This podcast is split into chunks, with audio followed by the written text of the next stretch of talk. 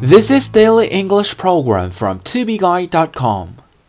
The term for today is fill me in. And fill is spelled F I L L.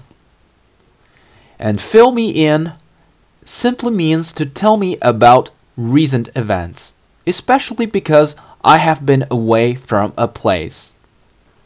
Fill me in 这个短语常常和 on 在一起连用， 意思是告诉我。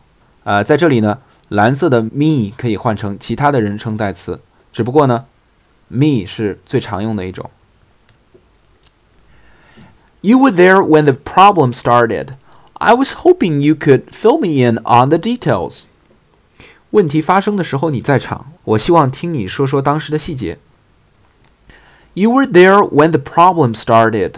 I was hoping you could fill me in on the details.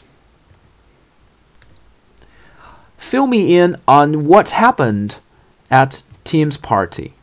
告诉我蒂姆的派对上发生了什么。Fill me in on what happened on Tim's party.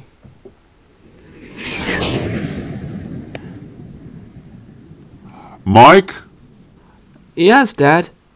fill me in on what you have done last night. Um, I was reading, Reading what?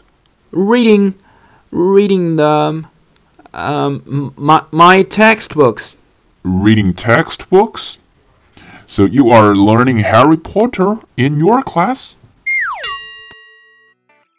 For more video series of my show, please check out my website at tubeguy.com or follow us on WeChat.